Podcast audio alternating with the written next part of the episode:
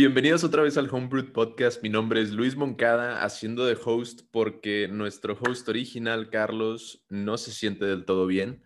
Esperemos su pronta recuperación y su regreso en, en la próxima semana. Güey, sonaste como, Sí, sonaste como padre en sermón, güey, al inicio de Sí, la... güey. se siente. Tiene el chorrillo. pues es la voz del narrador, güey. ¿Qué quieres que haga? Y bueno, la parroquia, Y bueno, los hoy estamos con- parroquiales. Va a haber kermés la próxima semana. No se les olvide llevar a sus niños. Va a haber una rifa de una bicicleta. Déjenme, Una para niño y una para niña. Integrarme al papel, al papel del, del host. fue, fue- boletitos para la rifa del pastel. fue un buen intento, Monks. Bueno, hoy estamos con Raúl Carrillo, ¿Qué onda? Miguel Dávila, Hola, hola a todos. Irving Aldaco Qué rollo, raza. y de nuevo su servidor. Eh, hoy estamos eh, empezando o dando inicio a nuestro vuelta al mundo en no sé cuántas semanas, no sé cuánto nos tome, pero en mes y medio, tal vez dos. Ponle, ponle un viaje por el mundo. Entonces Vamos a vamos, pelar el de 80 días. ¿no? para ser mucho menos de 80 días. eso sí. Este, y para empezar es- este tour de películas por el mundo, decidimos que íbamos a empezar por Europa. ¿Qué pasó? ¿Qué pasó, Mike? Sí, o Dinos, sea, dinos. que, que nos dijeras, porque dijiste tour al mundo, pero no dijiste si de películas o qué chingados, pero pues, Sí, Sí, güey, vamos a ir caminando. güey. No, el- vamos, a, vamos, a ir, Vamos a ir gateando, güey. vamos a ir relatando Ya nuestro top de películas. eh, En unos de días todo el llegamos mundo. a España. Como el de Paqui Pollito, el, el que andaba en las nalgas. ¿Se han visto ese? ¿De qué el estás trasero hablando, rojo, güey. El trasero rojo, güey. A ver quién, a ver quién llega primero a la vuelta al mundo como el trasero rojo. Güey, esa sería una película que sí vería, la verdad. Como la vuelta al mundo de este Jackie Chan y el, el que le hace wow. ¿Cómo se llama ese güey? Sí, ese. Este Wilson, Ya sé quién. George Wilson. Ah, Owen. Wilson. Ah, Owen sí, Wilson. Owen Wilson. Will Smith. No, ¿qué? ¿Qué? Will Smith. Oigan, no, pero en serio, ahora sí, ahora sí, en serio, en serio, vamos a empezar por Europa, ¿eh? ¿Quién hizo su tarea, güey? Diciendo por mucha basura, güey. Es que por eso debería estar Carlos aquí, güey, chingado, güey. La pregunta es, si Monkey es el host, ¿quién va a empezar, güey? No, ¡Oh, güey. no, güey! No, güey. Hemos entrado en una paradoja, güey.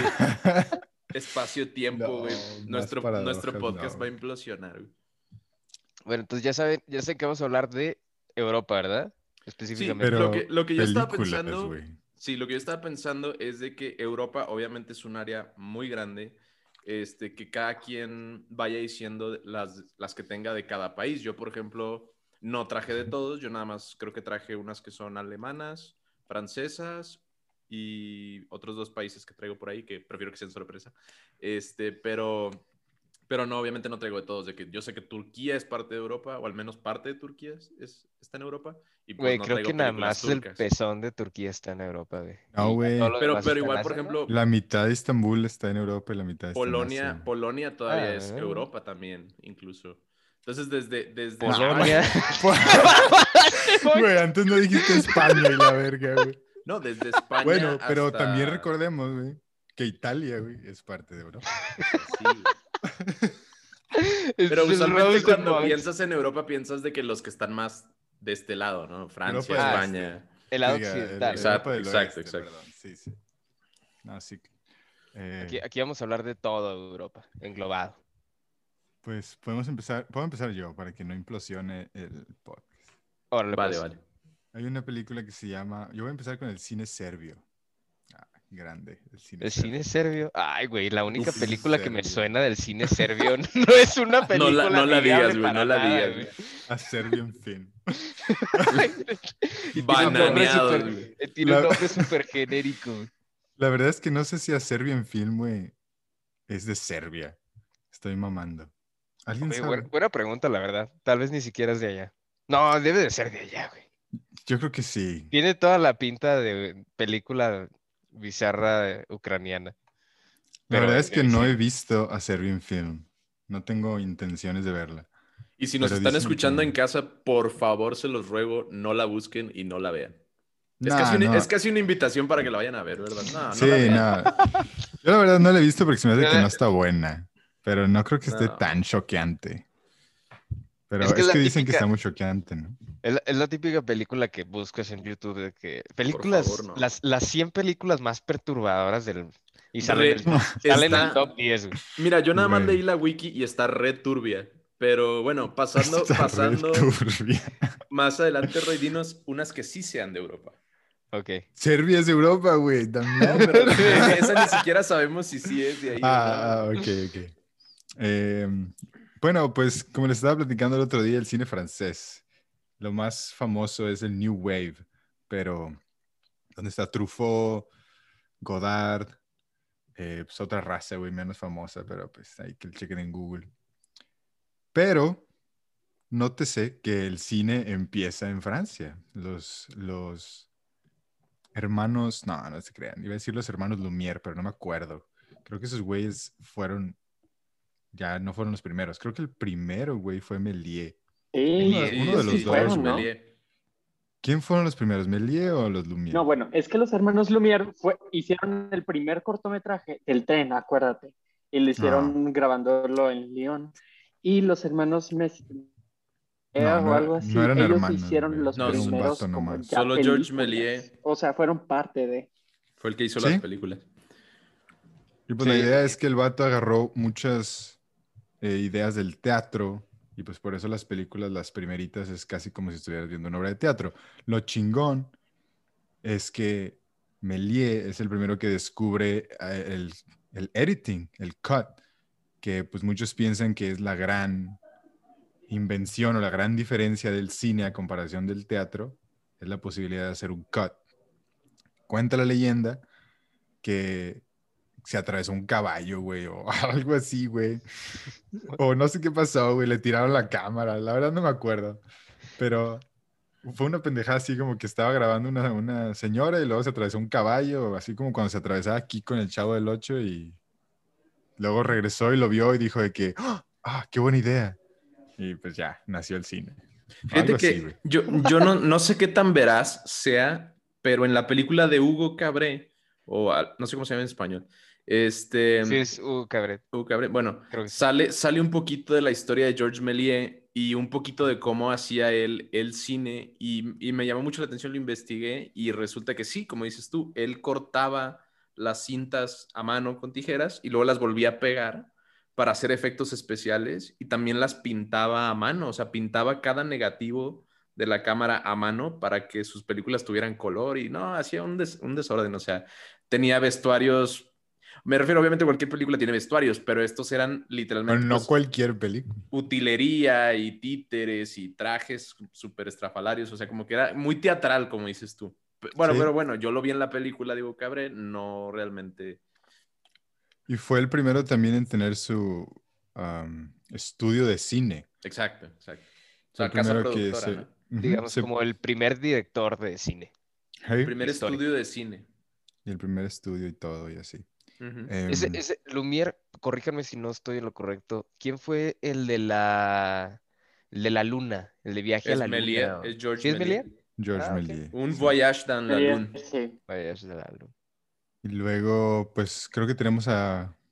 Empezaron a sacar como en el cine, eh, como cortos de noticias y luego pasaban de que de caricaturas, no, no caricaturas, eh, noticias y luego de comedia y luego de drama. Entonces, siempre que ibas al cine no ibas a ver una película, porque como las películas no eran tan largas, ibas a ver como un popurrí de todos los géneros en el mismo, en las mismas, no sé, dos, tres horas, no, no recuerdo cuánto fuera en ese entonces, ¿no?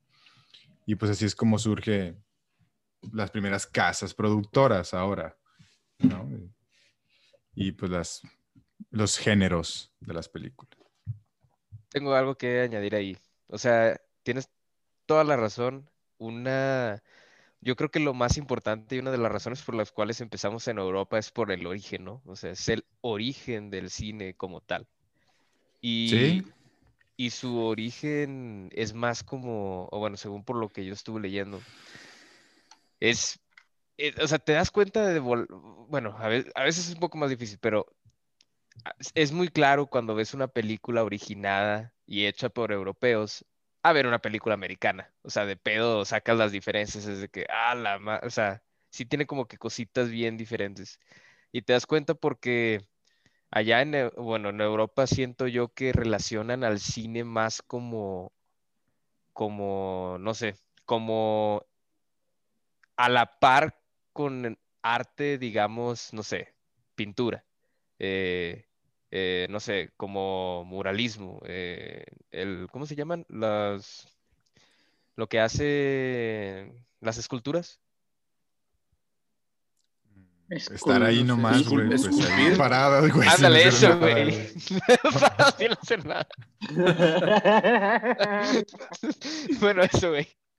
O sea, como que se van, o sea, obviamente el arte, la, la, la omniscencia del, del arte nació allá en aquellas tierras, ¿no? En el antiguo continente. Entonces, viene siendo como que a la par, el, el origen del cine va como que muy de la mano con todo, toda esa armonía artística, ¿no? O sea, eh, tú vas al cine a ver una expresión de ideas y ya tú, o sea, agarras eso y sacas lo que tú entendiste y ya tienes tu propia interpretación y ya eso es arte.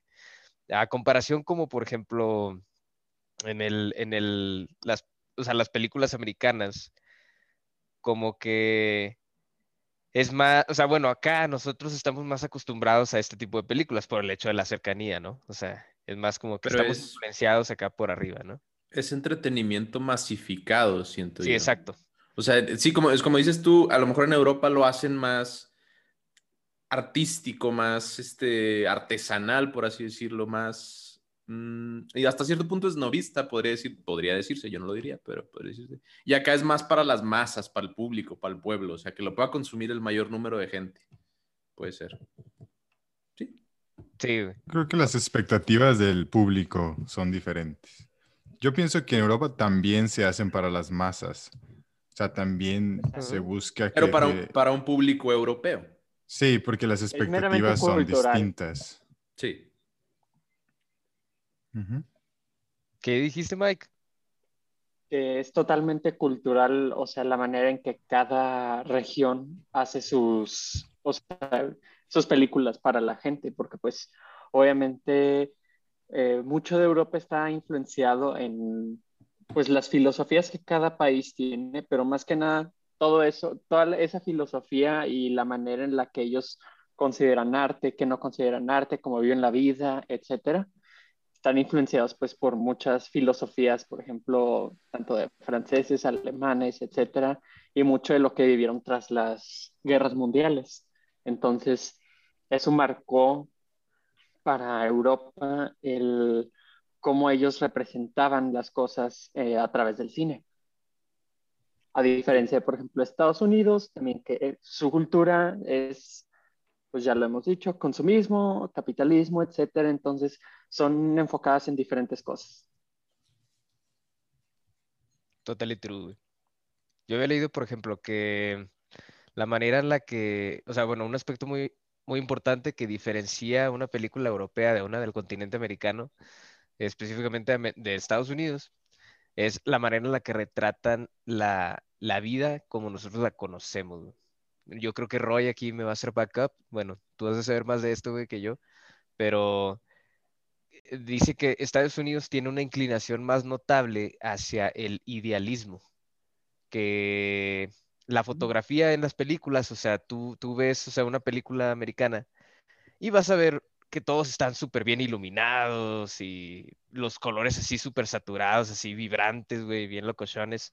Eh, más que nada porque retratan como un, una, un cuadro ideal, ¿no? O sea, es cómo se debería de ver esto eh, en mi película. Y de esa manera lo retratan, mientras que los europeos son más realistas eh, o naturalistas, por decir así. Que, digo, eso puede ser ya por diferentes razones, ¿no? O sea, una tradición, decisión, que así lo vienen haciendo desde, desde hace mucho tiempo. Y la otra es porque también sabemos que las películas europeas no tienen un budget tan cabrón como las películas americanas. Entonces, Haz cuenta que tienen menos recursos y por lo tanto es más de, ¿sabes qué? Bueno, no tenemos para iluminar aquí, pero vamos a agarrar la luz natural. O sea, queremos que se vea tal, o sea, no como debería de verse, sino como es. Así que, sopas, ahí te va. Y, y yo eso lo veo porque, no sé, o sea, como que las películas europeas son más, no sé, o sea, son más artísticas, pero como que menos coloridas, o sea, son más Es de... que apenas que nos des un ejemplo, Irving, para, Un ejemplo, güey. para más o menos tenerlo en, en mente. Un Porque ejemplo, un ejemplo. yo estaba pensando que también lo que pasa es que, como dijo Miguel, güey, que obviamente en América o en Estados, en Norteamérica, pues Estados Unidos domina el mercado y casi creo que domina casi creo que el mercado mundial, culturalmente también. Pero en Europa sí hay diferencias muy marcadas entre el cine alemán y el cine francés o el cine italiano o el cine español. Sí es muy, muy distinto, eh, yo diría, en mi experiencia. Entonces, Sí. Yo, yo, la verdad, voy a partir de lo que dijiste, Roy, y estoy totalmente de acuerdo. O sea, yo la verdad, eh, voy a ser muy honesto. Eh, Como dijiste tú la vez pasada, Roy, en el capítulo anterior, sí algunos de nosotros somos muy, este, anglocentristas. Yo la verdad es que consumo... no, yo dije contenido- gringocentista. Gringocentristas, bueno. Gringocentristas. Sí. Dilo, dilo bien, güey. Gringocentrista. Este, y la verdad es de que investigando, pues realmente casi no he visto películas europeas, prácticamente. Pero, pero sí, sí estoy de acuerdo en eso de que cada, cada influencia de cada país se, se marca en su, eh, en- bueno, en el contenido que producen, ¿no? Yo hoy traje cuatro ejemplos que quería dar. A ver, échalos. Eh, dos, bueno, echa dos- uno y así nos vamos. Ajá, ajá. Dos, dos películas sí las he visto, las otras dos no, pero sí me siento confiado en, en recomendarlas porque pues realmente sé que son buenas porque realmente, o sea, fuera de mi opinión personal, son películas de culto, súper famosísimas, de las 100 mejores de la historia, o sea, son películas buenas, De objetivamente. renombre. ¿no? Entonces, pues ya, de gustos cada quien. Miren, me voy a ir en orden por, por fechas. Este, la primera es de 1922. Ah, recordemos que 1922, eh. sí, en, en- en Alemania, en Alemania acababa de terminar la Primera Guerra Mundial en 1918 y esta sale cuatro años después, en el 22. La película se llama Nosferatu eine Symphonie de Grauen, una sinfonía de horrores. Y eh, acorde a la wiki que leí, es una joya del expresionismo alemán y del cine mudo. De hecho, la escena del vampiro se ha parodiado muchas veces en muchas propiedades animadas y live action, seguro la han visto. Es un, es un vampiro como pelón. Güey, sí, sí, sí, ¿alguna Bob vez viste Esponja, Bob. Esponja? ¿Sabes quién es Nosferatu? Bob Esponja. Por Ah, Bob Esponja. Nosferatu. Y creo que en Billy y Mandy también, no sé si salió, pero bueno. Es el, el qué? El, el criminal. Ah, No, ese es otro, ese es mutilador, otro. No, sí, güey. Ese El es, cri- es el criminal picador mu- mutilador. picador mutilador. Güey, el Nosferatu. Ah, sí, sí. Bueno, era, era, en ese momento fue una adaptación no autorizada del Drácula de Bram Stoker. De hecho, la viuda de Bram Stoker todavía vivía en esa época y ella y la empresa que manejaba este, el patrimonio de Bram Stoker demandaron al autor o al director de la película, aunque al final, al final desistieron y dejaron la demanda, pero sí los tenían demandados por, pues, por copyright, supongo. Este, la segunda, la voy a aprovechar para decir de una vez, es una de 1972 y se llama Aguirre. Ah, bueno, la Nosferatu obviamente es alemana. Aguirre der Zorngotte es alemana también. Es Aguirre la ira de Dios y es una producción alemana, mexicana, peruana y es sobre unos vatos que van en el Amazonas buscando el dorado. De hecho, se grabó en el Perú y hoy en día es una película de culto y es considerada por la revista Time una de las 100 mejores películas de todos los tiempos. Sí, güey. Eso yo sí lo he visto, güey. Si las has visto? Bueno, estas dos Está películas bizarra, yo no las he visto. Estas son las que no he visto. Ya, déjales cuento un poquito de A ver, cuéntanos un poco. Of God, güey. Porque la voy a agregar a mi lista.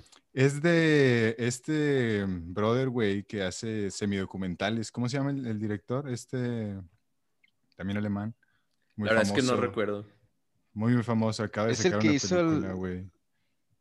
A ver, déjame te digo. Siempre espérame, saca se documentales, güey.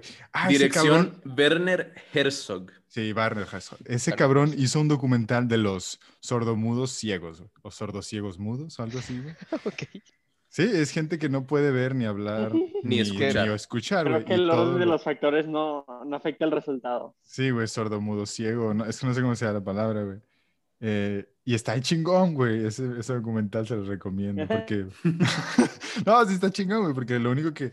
A que no adivinan a dónde se juntan para sus, pa' sus parrandas. A ver, intenten No, no, no, no. No Intent- quiero que me cancelen este episodio. En No, una, en una cueva. pregunta güey. bien. En una cueva, ¿por qué en una cueva? Pues para sentir las vibraciones en las paredes de la cueva, de la música. Pero Bueno, no da- pueden eso es una güey. inteligente, güey. No, no, Ah, no, no, es, no escuchar, sentir las vibraciones Ah, de la bueno, música. pues sí, puede ser, puede ser. Pero, Pero no. Bueno, no. Ahí no. güey. Irving, Ahí no. güey, Güey, no sé, güey. ¿Dónde se juntan a parrandear, güey? Los sordomudos ciegos. No En- sé, güey. No está tan difícil, güey. En un antro, güey. No, No, la cagué bien duro la entonces. cagaste, güey. Mike, Sordomudos y ciegos. Ah, en, no sé, un lugar con muchas cosas, texturas. sí, texturas. exacto, güey. Ajá, exactamente. ¿Ya les dio la respuesta? 3, 2, 1, en un jardín, güey. Ah, no. Ah. Sí, güey, porque pueden agarrar las plantas y los nopales y pueden también oler cosas. Pero bueno, me salí de topic, No güey. me, No, sí, güey. Les siento en un gusta, nopal. les gusta tocar las espinas, güey. Güey, es lo único que pueden hacer. Pero Ah, bueno. Ok, ok, ok. Pero bueno, X. Werner Herzog hizo Aguirre, The Wrath of God. Y es una película que casi no tiene diálogos que estén es, es- script. Simplemente es como un documental de la vida de, de los conquistadores, un tipo, un Hernán Cortés que llega a Perú. Pero está bien raro, güey, porque habla de incesto y el vato se vuelve loco y luego los atacan los changos y está, está chingona, güey. Buena película. Buen choice. Buena. Buena recomendación, man. Sí. Sí, Miguel. Sí, la tengo que ver. Híjole, yo, mira, mi acervo cultural de películas eh, europeas se limita totalmente a Francia. O sea, sí he visto obviamente españolas por el simple hecho de que la relación de idioma, pero así que digas así, eh, que puedo sacar de cada una, eh, la verdad, no mucho.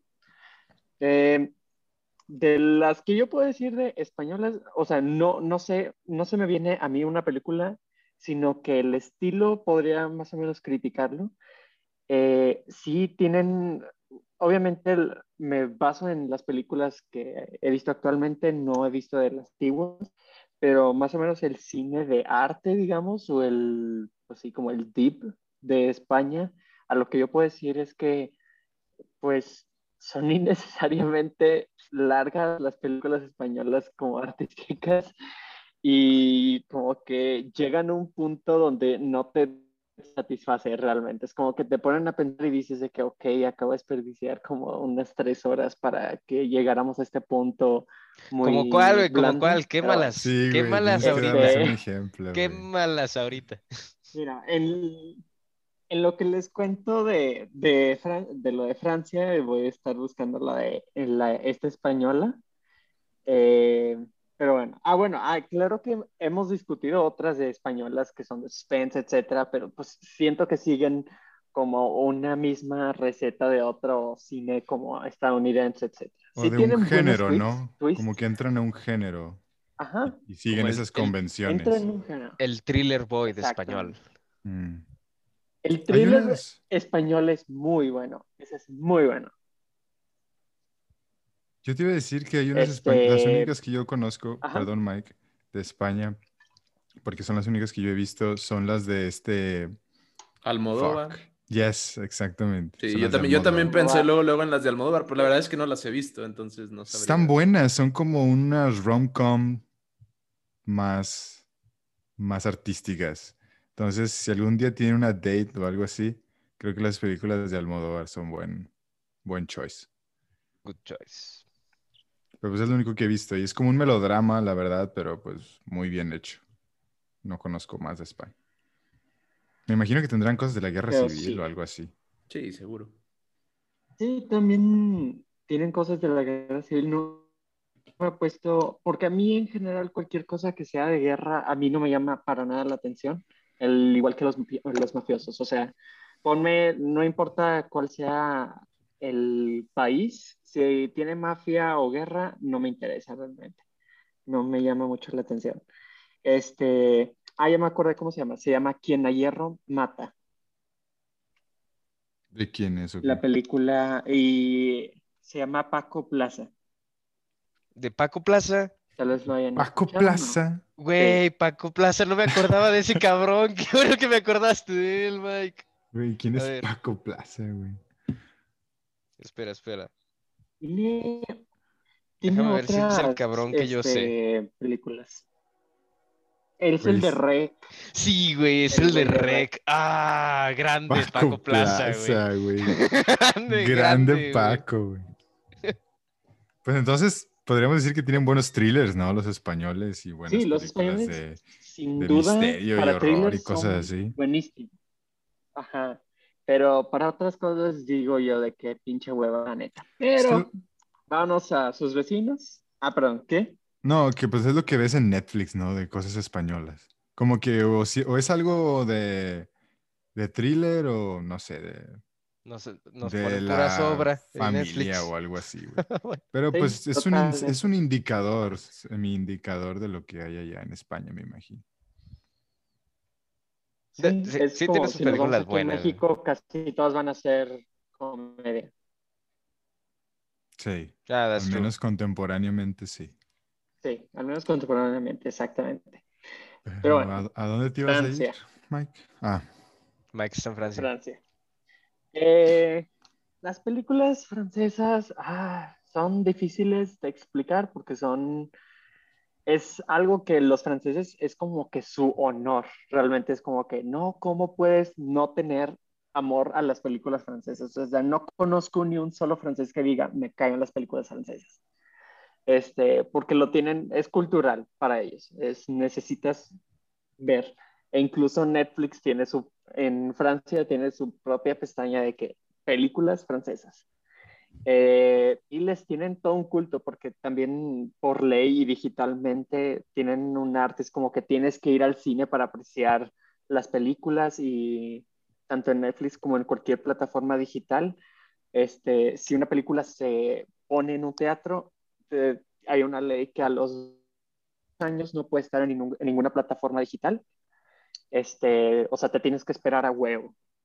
Eso como Órale. para darle respeto a la película, etcétera. Pero bueno, estando yo allá en Francia, eh, logré apreciar un poquito más del cine francés en diferentes géneros, tanto comedia como drama, este, como eh, pedacitos de la vida cotidiana. Obviamente casi todo el mundo ha visto Amélie. No voy a entrar en Amélie, pero pues más o menos se dan una cuenta, eh, se dan una idea de que Amélie, de que películas raras, bizarras, tienen, se, les gusta mucho la cotidianidad de la vida de las personas, a los franceses. Es como que les gusta ser chismosos de qué es lo que está haciendo el vecino, el tío del abuelo, no sé qué. A, a eso les mama a los franceses. comprar baguettes. Entonces, oui, baguette. Miré por las más recientes. Este, yo vi este, una de comedia francesa que se llama Les Touches. Les Touches son una familia, o sea, se hizo muy famosa esa, esa película que hasta sacaron como tres películas. Y es como una, literalmente como aquí en México, una familia de, de- voy a decir mal, mal, pero literalmente es como una familia de nacos, así como de que que va de vacaciones. El punto es de que los güeyes, hace cuenta de una granja, se ganan la, la lotería y entonces están haciendo de que, despilfarrando su dinero en pendejadas en diferentes partes. Entonces, te darás la idea de que, qué es lo que hacen. Y es, la verdad está muy simpática. Y pues obviamente tienen sus modismos, etcétera, la manera de hablar de personas como de la campiña, etcétera. La otra es, se llama Viper à point, es eh, pues literal serpiente en un puño. Y esta está basada en un libro que, de 1948 que es de Hervé Bassin. La película es de. Hay ¿Quién, dos adaptaciones. Hervé. Hervé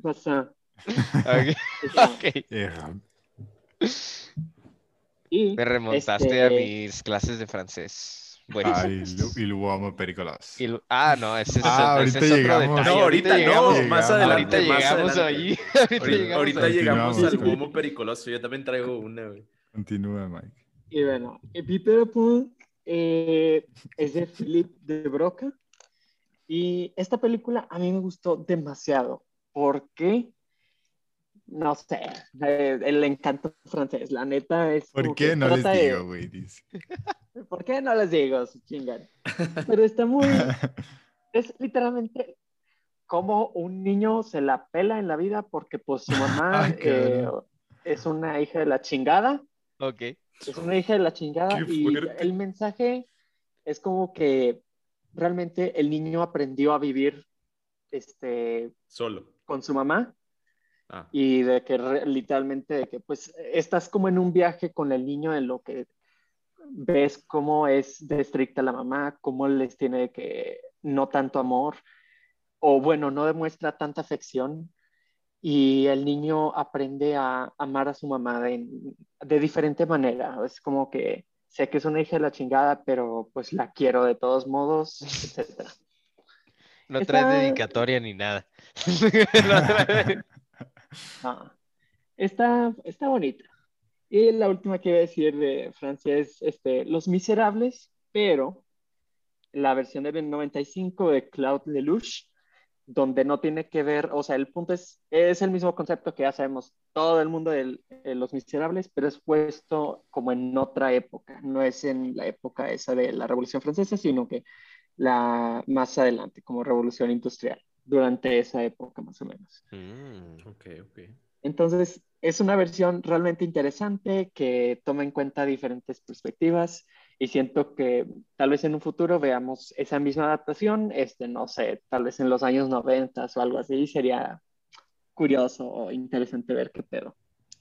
Pero sí, el cine francés tiene muchas sorpresas, es muy, como les digo, les gusta eh, pues sentar, o sea, no sé, como experimentar o ver cómo es la vida de una persona o lo interesante de una persona, pero todo a realidad, en lo normal y, y ya, es como que no te voy a poner así cosas imaginarias o así supernaturales, simplemente es de que el momentito de eh, chido de la vida de esta persona.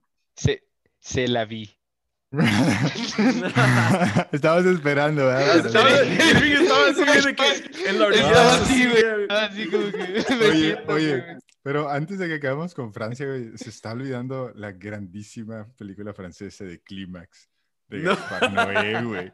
Es que No, para allá espérate, vamos, güey. Es mi turno, es mi Espérate, turno espérate, espérate. hablar. Ay, Te- te voy- ah, ¿Sabes por qué? ¿Sabes por qué la olvidé? Porque yo me quedé dormido y no la vi con ustedes. No, güey, la Eh. cagaste. La Güey. caí. Güey, mejor No has visto verdadero cine francés, entonces. ¿no? Es de Güey, que- Es que, es que, espérate, déjame les cuento. La película estaba empezando, ya era bien tarde, ya era como casi madrugada, ¿no? Empezó el, el intro, me quedé dormido como 30, 40 minutos, ¿no? Más o menos. Desperté de repente y seguía el intro todavía corriendo. No, güey, es que hay un intro Es al cierto, intro, güey. Y luego hay un intro a la mitad, No, güey. hombre, güey, no me digas eso, güey. Y de que, a la verga, ¿qué es No, esto? no manches, yo estaba muy desorientado. ¿Sabe que han visto 40 minutos de puro intro de que Güey, hay una ¿Esto, escena? Hay una escena en, en la otra de Gaspar Noé, Enter the Void, güey, donde de repente nada más es como blanco, como por 15 minutos, güey. No. ¿Qué pedo? Ya se acabó la película. güey. Y luego, no, Ok. todavía no. Y luego, tun, tun, turun, tun, tun. Ya. A ver, Irving, cuéntanos. Es que les voy yo, güey. Yo, yo, ustedes ya saben, güey, ya me conocen que yo soy el de las películas ucranianas experimentales. Sí, güey. ustedes, yo, yo sabía que ustedes iban a traer buenas. güey. Güey, mí- yo, yo ¡Oh! amo, yo, amo este continente, güey. O sea, Europa es mi fab, yo creo que en películas, güey, porque no, hay un chingo de cosas interesantes, güey, en Europa, güey. Este, vamos a empezar por decir así, güey. Yo quería a- entrar a este, o bueno, a, a lo que yo traigo, pero desde un, bueno, desde la perspectiva esta que les he platicado del arte europeo, de lo que sea. Eh, sabemos que mundialmente, masivamente, las películas se reconocen a través de los premios de la Academia, ¿no? Que recientemente acabamos de, ver. Entonces son los, los Óscares.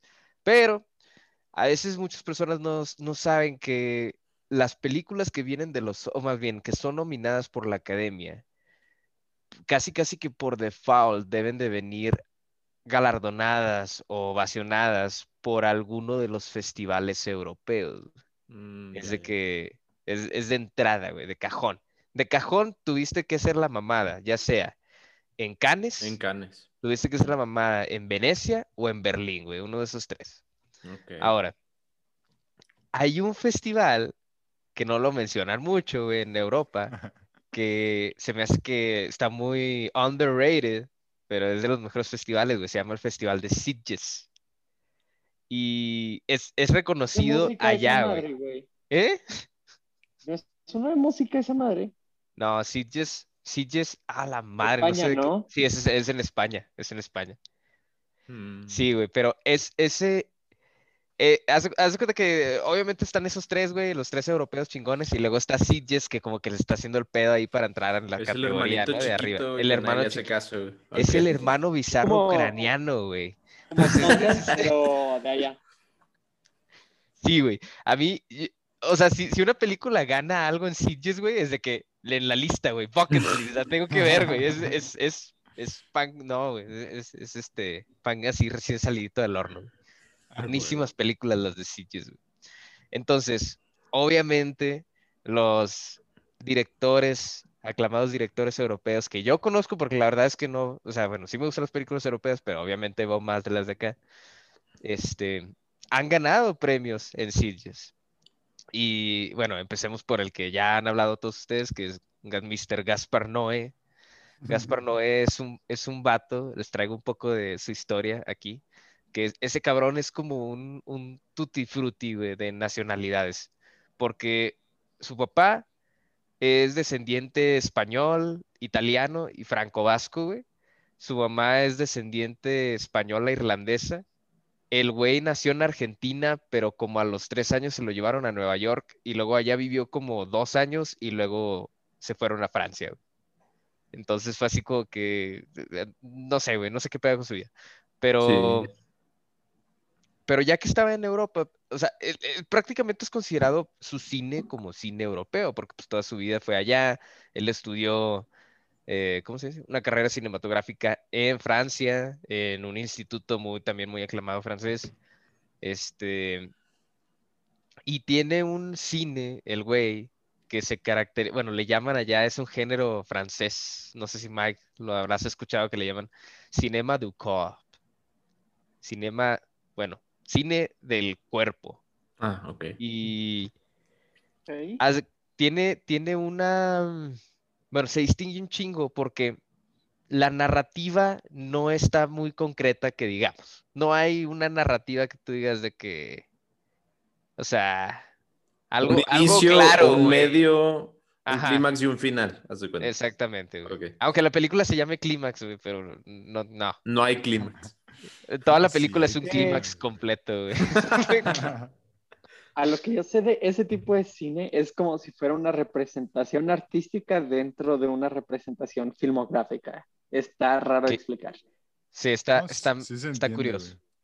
Es como un seance. Sí, pues es como Eh. gente bailando en una película, como en clímax. Ajá, Sí. esa- no mames, sí, güey, güey. no pudiste decirlo mejor, güey. Lo expresaste muy bien. Sí. Bueno, el- el- generalmente su, su cine, su fotografía es muy asaltante a los ojos, güey. O sea, Sí. lo que quiere Gaspar Noé es, es que, o sea, por más que tú digas, estas, es, o sea, vengo a ver una película normal, güey. No, no, güey, no, Gaspar Noé es de que no, güey. Es un asalto a los Este- sentidos. Ajá, a todos tus Ándale. sentidos, güey.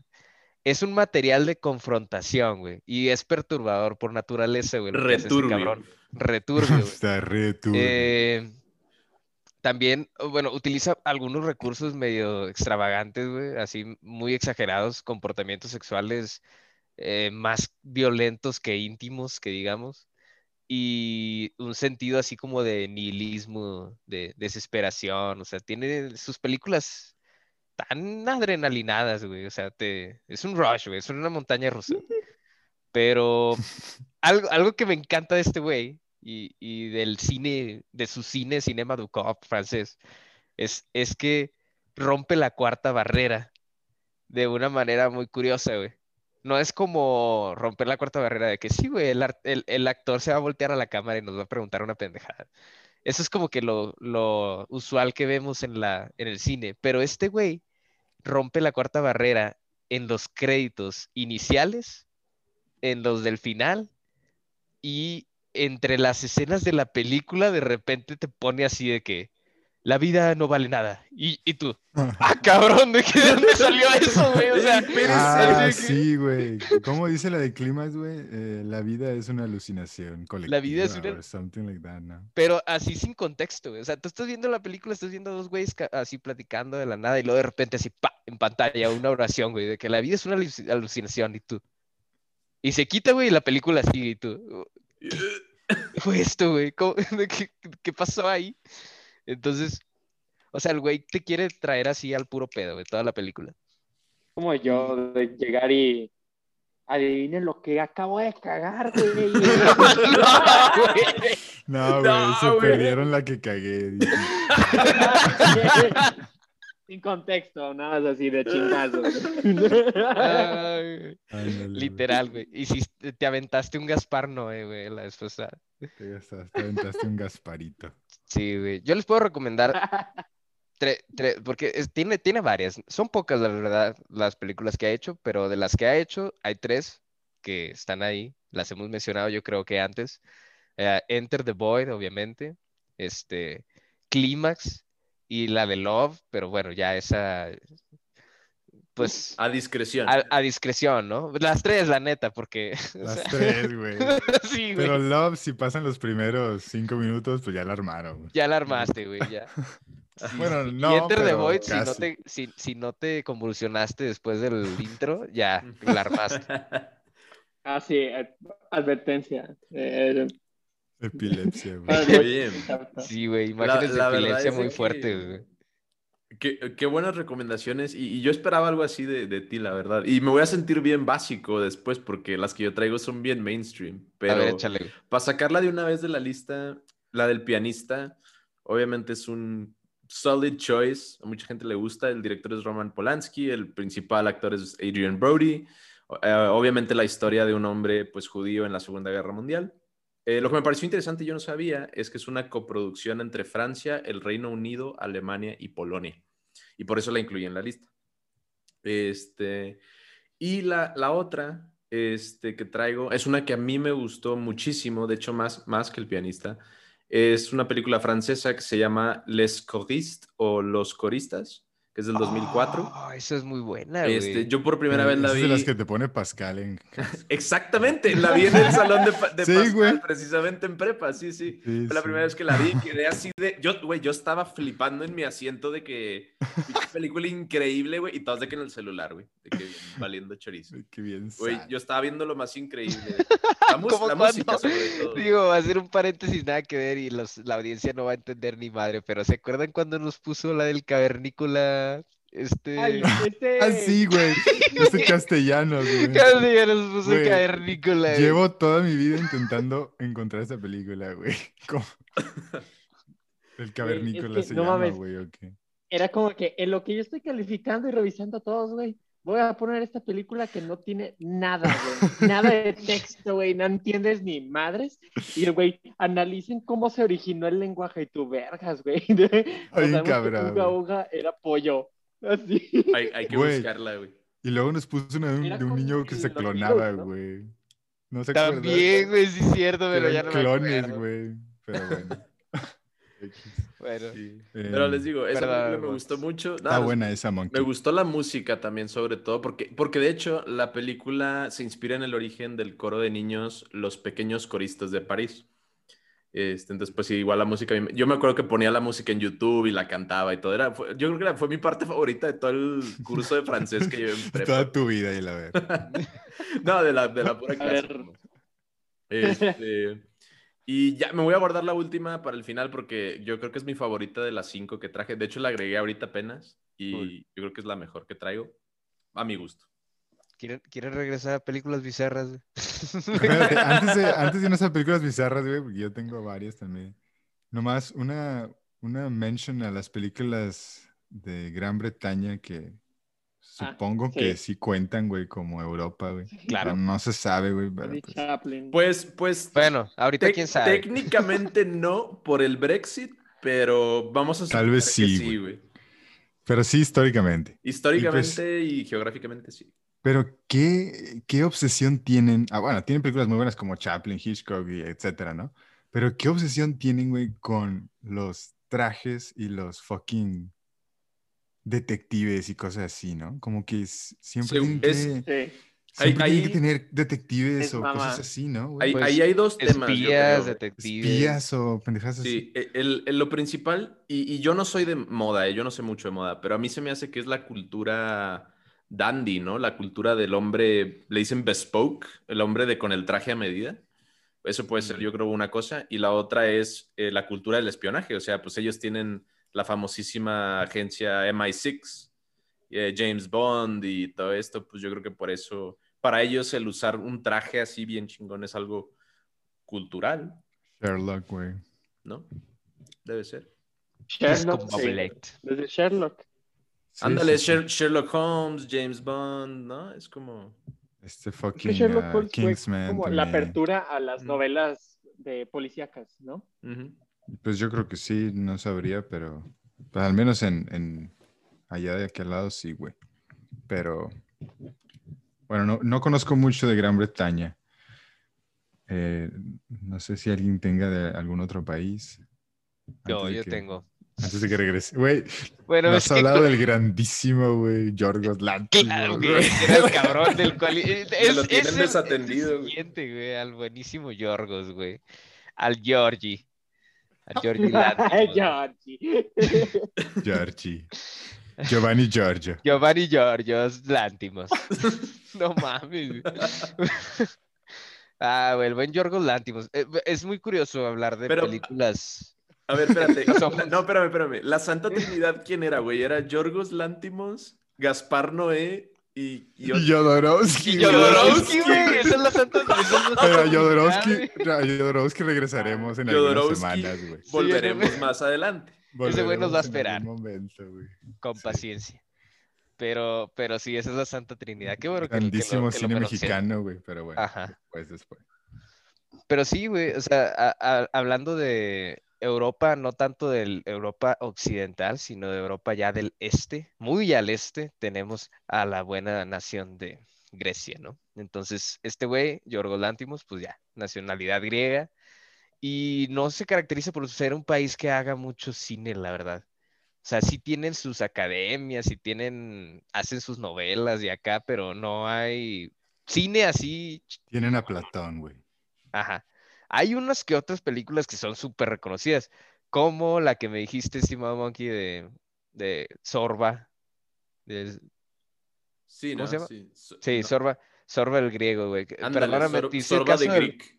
te hice el caso del perro, güey, y vi la de Dogtooth, güey. Dogtooth. No, te voy a decir una ¿Qué cosa. tal que-? Qué bueno que viste con porque madre, yo la vi en muchas listas de, de las top mejores las top. Europa, güey. No, pues, ¿quién te- hizo esa lista, güey? ¿No? Pues ¿Quién no hizo sé. esa lista? Yo la hice, güey. Todas las listas hechas por Irving Aldán. Ay, güey, con el güey, Gaspar y el Yorgos arriba. No, pero sí, este. Es, es que Yorgos tiene algo muy interesante. Eh, como que trata de. retra- O sea, el güey le fascina el drama. Es, es un. En las entrevistas y todo, dice que él siempre le ha gustado. O sea, las películas dramáticas. No es tanto así tan fantasioso ni, ni tan allá. Este, le gusta como que analizar la relación de las personas. O sea, irse más deep a fondo en, en una relación de unas personas y qué tan lejos puede llegar la relación en diferentes situaciones. Entonces, todas sus películas hablan de cosas bien controversiales de la relación entre, pues entre humanos, ¿no? Este, y entre ellas, pues están dos, que son las únicas dos que he visto. Tiene más, pero estas dos, este, yo creo que son las más sonadas de este güey. Una es la de la langosta y la otra es Doctor. Eh, la, la, langosta no, no, no, no la ha recomendado tú, Roy, mucho aquí. Claro, güey. Claro, yo, yo, yo. Tiene un perrito, güey. Hay un perrito. Hay la langosta. un border collie se parece No le hagan caso a ese güey.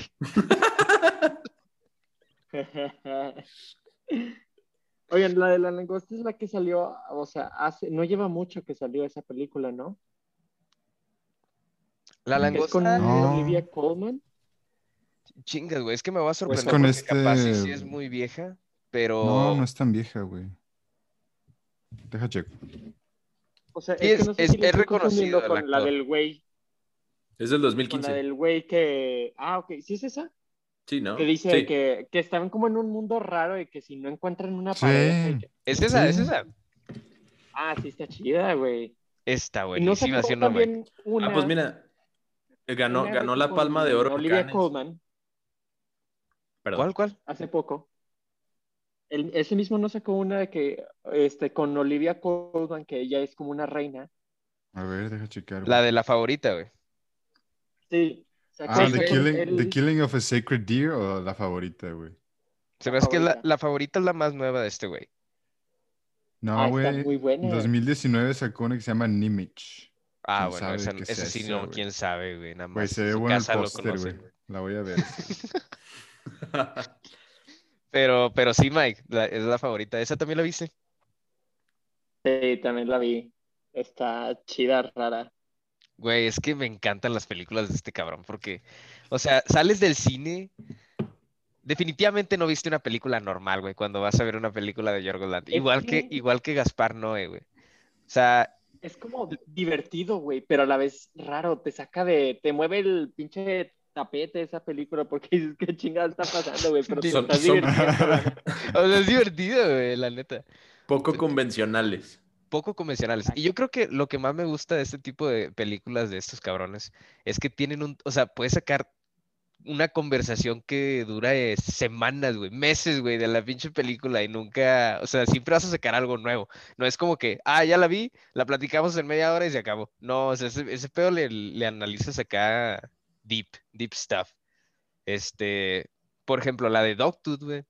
La de Dogtooth es un, es un ensayo, es un ensayo psicológico, güey, de el comportamiento, o sea, literalmente es un experimento, toda la película es un experimento psicológico de un, un papá que encierra a, a sus hijos desde que nacen y no los deja ver el mundo exterior, o sea, literal. No, O sea- es que, es que hay, un, hay un chorro de gente en, en- en TikTok que dice que si yo pudiera hacer un experimento psicológico poco ético como los científicos de los 70s, encerraría a dos niños y no les daría ningún estímulo de que de audio ni de nada, de que los tendría en blanco. Güey, pues lo que acaba de decir. Algo así, güey. Güey, ve la de. Dogtooth, ve la de que vean la de que güey. Para sí. todos nuestros seguidores, güey, de TikTok. Sí, sí, sí, porque, porque hace cuenta que literal el güey los tiene como en una burbuja, o sea, está, es- o sea, sus tres hijos nunca salen, nunca ven una persona externa que no sean sus papás, sus papás. Sí. Entonces, el papá los educa y la mamá también los educa, pero, o sea, como es un experimento psicológico, haz de cuenta que en su, o sea, ellos, sus papás, pues sí tuvieron una vida normal y saben que, no sé, por ejemplo, un gato es un gato, pero a sus hijos les enseñan de que el perro, o sea, la palabra perro es un gato, güey, físicamente. Entonces es de que, ¿Sabes- ah, perro, sabes perro, a- la verga. ¿Sabes a qué me suena, güey? A la, a la de Kung Pao, güey, cuando el sensei dice de que lo, los, lo entrenamos mal a propósito, como un chiste. No, güey. Ándale, güey. Este. Es Kung Pao, pero quítale toda la comedia, güey. Deja la pura, deja No. pura seriedad. Deja ahí. Diplo nada más. A Sí. Wiplo. O sea, pero sí te saca de pedo. Hay muchas escenas en esa película que te sacan, te mueven el tapete y, Rayos, güey. sí, sí, buen final, güey. y buen También. final también, buen final. Igual que el de la langosta, también es buenísimo final. Este, Bueno, hasta ahí le dejamos con Mr. Yorgos. Bueno, grande, grande Yorgos. Grande Yorgos. Grande Yorgo. Mike, Mike. ¿tienes, ¿tienes alguna otra que...? No, que vaya Roy, que vaya Roy. No, pues un plug ahí a las películas italianas también. Buenísimas rom-coms, eh, mujeres extremadamente guapas, como Sofía Loren, Mónica Bellucci. Mónica Bellucci. Em, pero rom-coms así como los italianos, yo creo que está difícil hacer. Sobre todo las de hace, no sé, 40, 50 años. Em, Yo, yo sé por mi papá Pero que... también Fellini, güey, Mastroianni, tam- o sea, tienen un estilo muy, muy interesante. Es parecido al francés, pero más, más realista incluso, diría yo, que el francés. Son inventores del neorrealismo. Fue película muy famosa también, la de Gomorra. Eh, no, sí, o Gamorra o algo así se llama, güey Ah, de una banda, es de unos mafiosos en, en Italia, pero tiene un estilo realista como la de, de Bicycle, Thieves y todas esas. Entonces los italianos yo creo que co- saben combinar muy bien el realismo con la comedia de una manera que, que, pues yo no he visto en, otros, en otras partes de, de, de así, güey. Pero les Yo- recomiendo las de esta Sofía Loren con... No sé cómo se llama ese actor, güey, pero siempre sale con Sofía Loren. No tengo la menor Ahorita idea. lo, ahorita lo, déjame, ahorita lo busco, dices, güey. Eh, Te puedo aportar a, a Italia el hecho de que las películas más wholesome europeas que he visto, o sea, que me han llegado así de que al Cora, güey, son italianas, güey. Eh, y, y, y- La Dolce Vita. Dolce Vita. Ah, La Vita de Bella.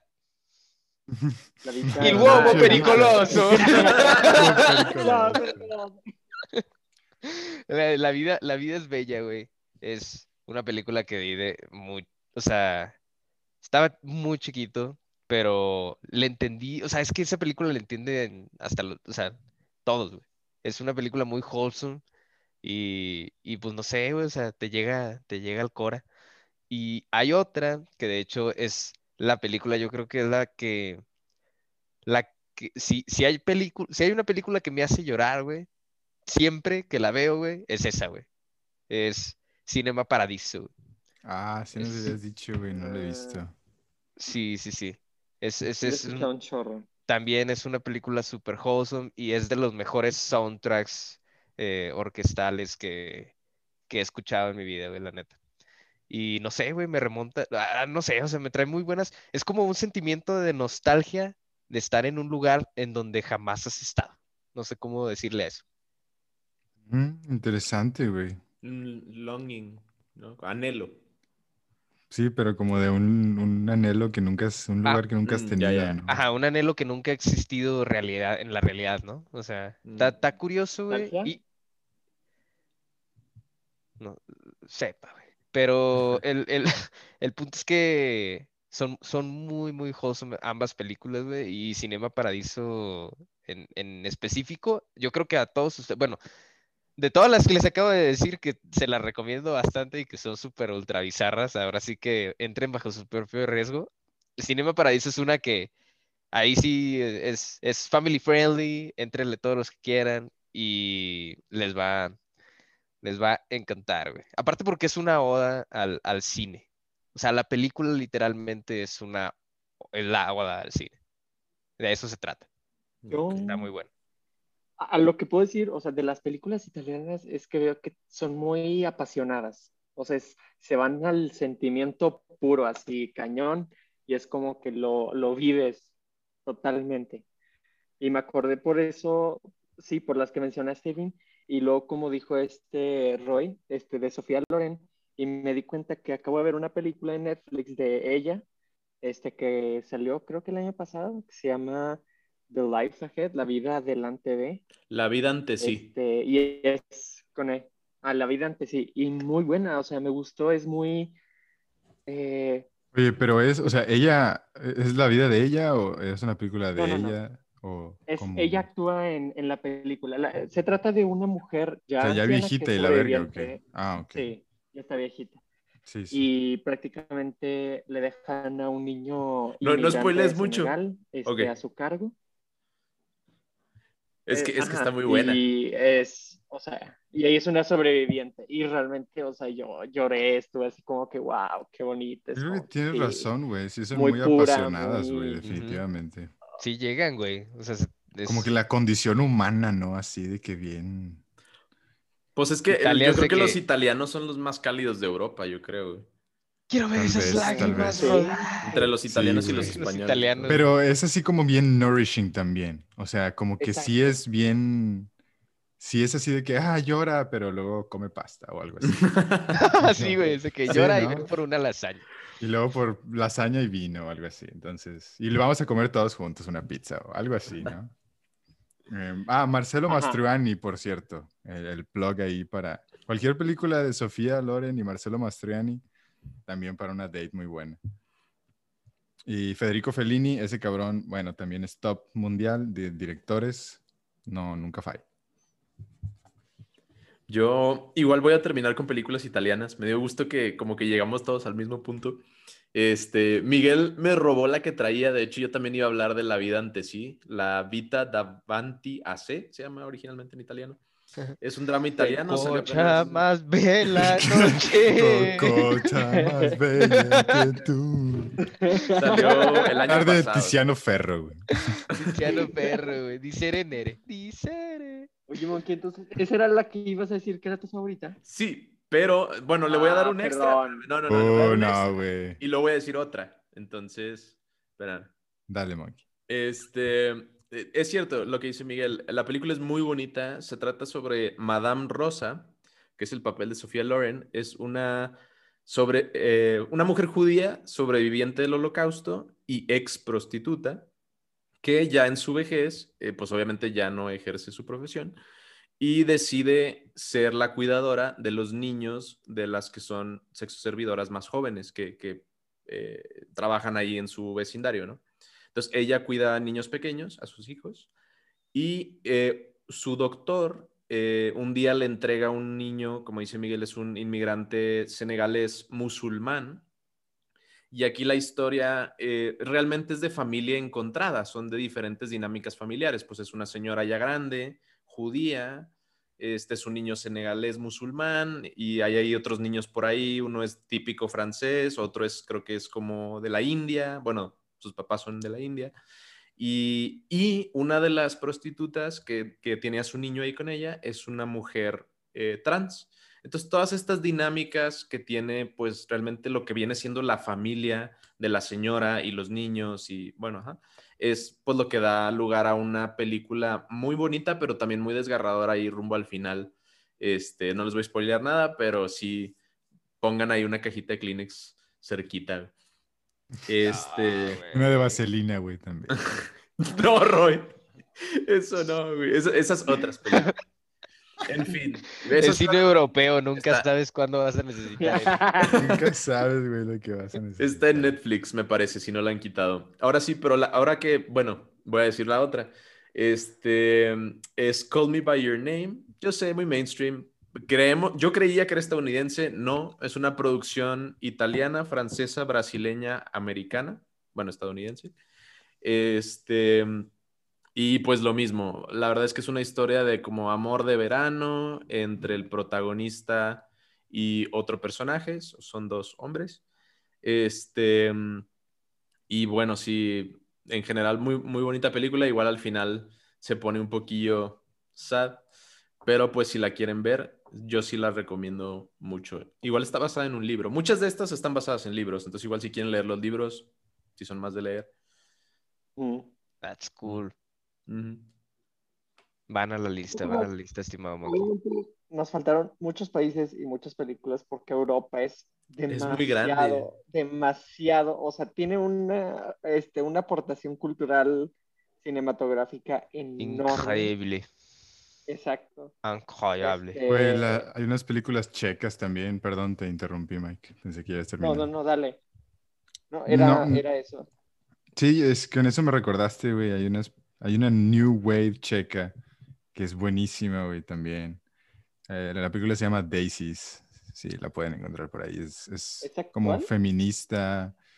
No, es una película como algo que nunca jamás han visto.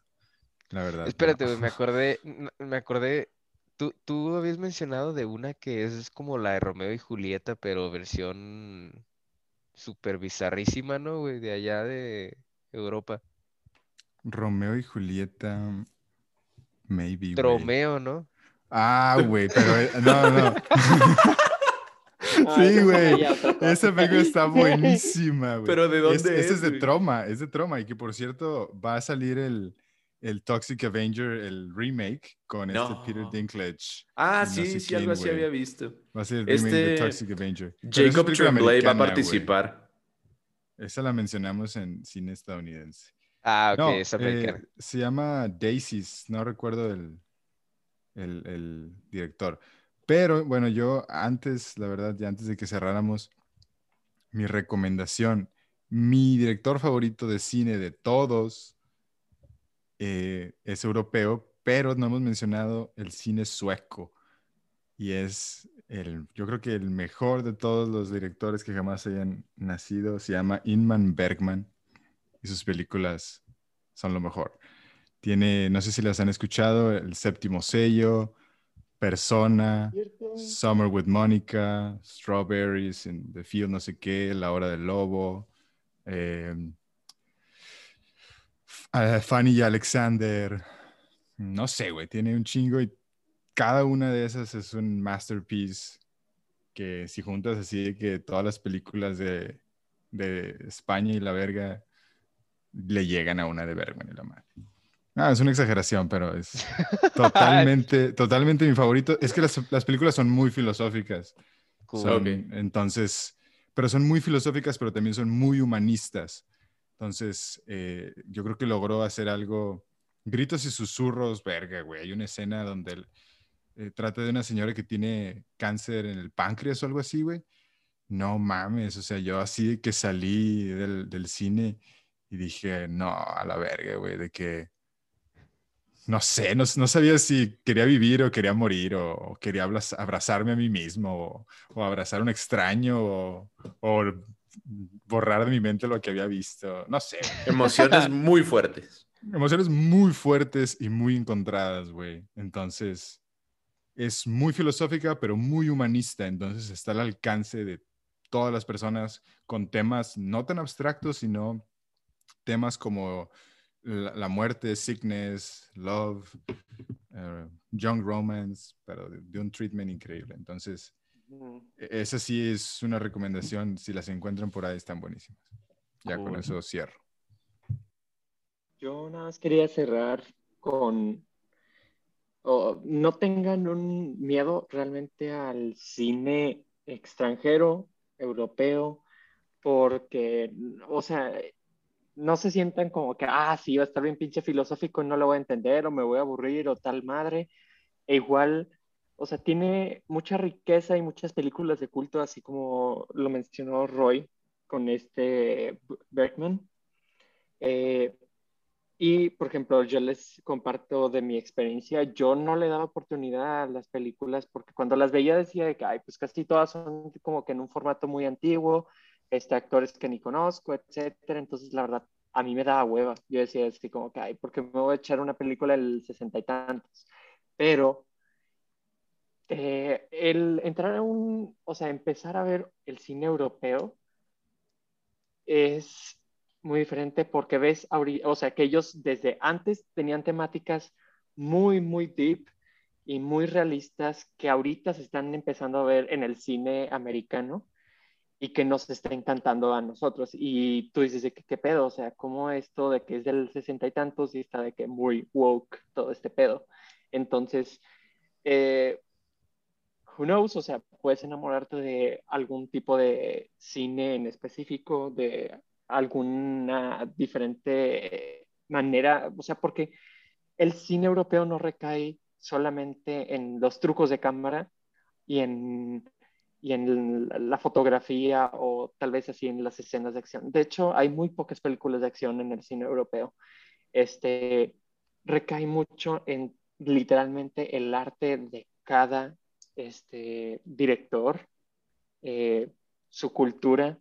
Entonces, aprendes demasiado en el cine europeo. Eh, perspectivas muy humanas, perspectivas este, naturales y que realmente es como muy refrescante el ver que no estás solo en tus pensamientos en muchos aspectos de tu vida, tan, ya sean tan absurdos o tan cotidianos como puedan ser.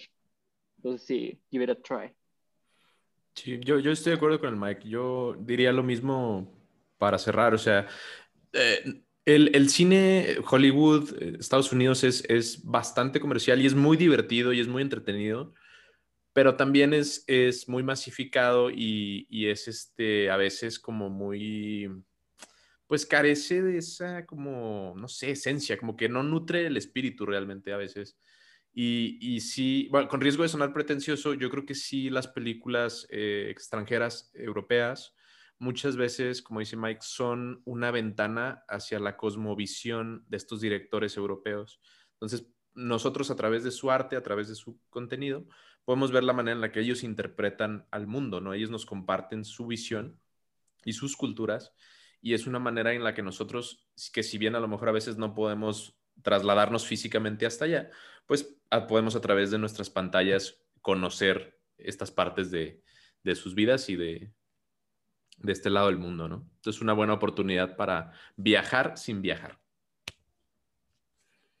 Ahora sí, como quien dice, de tu arte a mi arte, pues. Te la aguantaste, va, le Sí, güey, estaba esperando.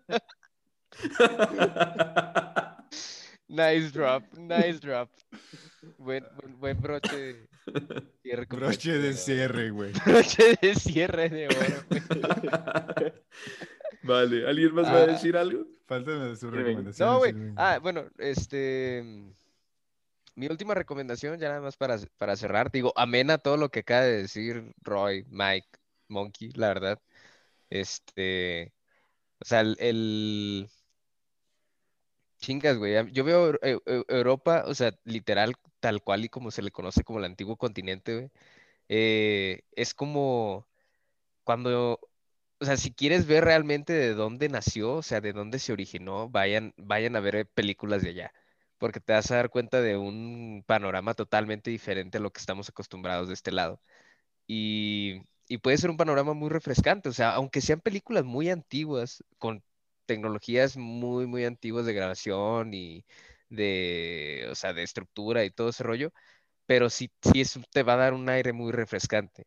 Eh, yo lo vi, por ejemplo, jamás digo, muchos van a decir de que no, pues yo ya vi una película muda, güey. Vi la de el, ¿cómo se llama? El artista. De que, entonces, oh, pues sí, o sea, digo, kinda, película muda. Pero en realidad vean una película muda de, de aquellos años, güey, de 1920, antes de la Segunda Guerra Mundial andaban en otro, en otro pedo de la raza humana ya. Andaban en un tripazo. Yo me descargué la de un, Voyage Dan la Lune, güey. Y me costó un chorro encontrarla, güey. O sea, fue un, desmadre encontrarla, güey. Igual la de una que nos recomendó Roy ahí una vez, pero lo voy a recomendar en películas mexicanas. Y está con madre porque te das cuenta de que no es nada fuera de lo que hacemos ahorita, güey. O sea, mucho de lo que se, o sea, como lo decía Mike, ¿no? O sea, de lo que retrataban en aquellos tiempos pues obviamente no tenían la tecnología para hacerlo, pero artísticamente te daban el concepto y eso lo vemos ahorita, o sea, lo estamos viendo en películas, un chingo de películas de ciencia, el género ciencia ficción que nació de, o sea, de la primera película, la del Voyage to, o sea, el viaje a la luna. Eh, ya, bueno, yo por ejemplo, una que vi recientemente en película muda, expresionista alemana, fue la de El, gabinete de Doctor Carigari, mm, ya, ya muy, muy sonada, este, considerada la joya del expresionismo alemán de, Robert Wien, bien de, de, allá, alemán. Este, pero te das cuenta de como que la visión que traían antes de la guerra, güey. O bueno, más bien en esas, en esas épocas, ¿no? 1920. Y y cómo retrataban, o sea, las situaciones que tenían en esos momentos, ¿no? Pero también algo que me gustó mucho, a mí que me encantan las películas de terror, pues quise investigar de que cuál es la primera película de terror así de que, que la gente realmente haya dicho de que, oh, aquí nació el género del terror, Ya, güey. ya la habíamos cubierto, ¿no? Aquí en, en nuestro episodio de Halloween. Era esa. A ver, dinos, ¿El dinos santo cuál era. dinos- las momias o Sí. qué? No, no. No, no, no. Pues esa, ¿no? Era, O- era. Frankenstein. Ah, Frankenstein, cierto, Sí, cierto. ¿no? Bueno, ¿Cuál Frankenstein, güey? yo iba a decir que, que mucha gente reconoce al gabinete del doctor Caligari como Ah, la primera película Vale. de, de, de- de terror del género, pero en realidad va a la par, ¿no? O sea, igual, igual con, con Frankenstein.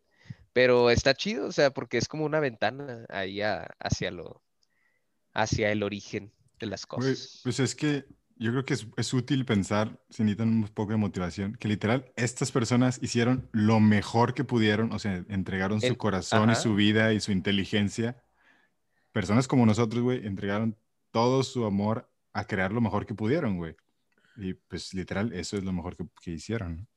Sí. Por- muchas veces por lo mismo se les reconoce como, pues con, estos títulos que la gente les pone, ¿no? Obras maestras, ¿no? El magnum opus, ¿no? Su, no sé, su Topus joya de la corona, güey, ¿no? Eh, Como dice el Roy, el Topus Uranus. El Uranus Uranus, Topus. güey. Pero pues, Pero pues sí, Pues- amigos. yo creo que si no nos das el cierre, Monkey, aquí, Aquí vamos a estar todo el día, güey. Pues ya está, güey. No, pues es que no me quiero ir. Es que no me quiero ir, güey. Pero, pero nos tenemos que ir. Pero vamos a volver la próxima semana con el, con el país que sigue. con más Monkey. Con el, El país, el, el continente, mi hijo. El el continente, continente que sigue. que sigue y, Así y con Carlos. Y con Carlos, en buena salud y en forma. Vale, pues voy a dar el speech, así que mutense todos, por favor. Eso no lo Bueno, dices. güey. Eso no lo dice Carlitos, güey.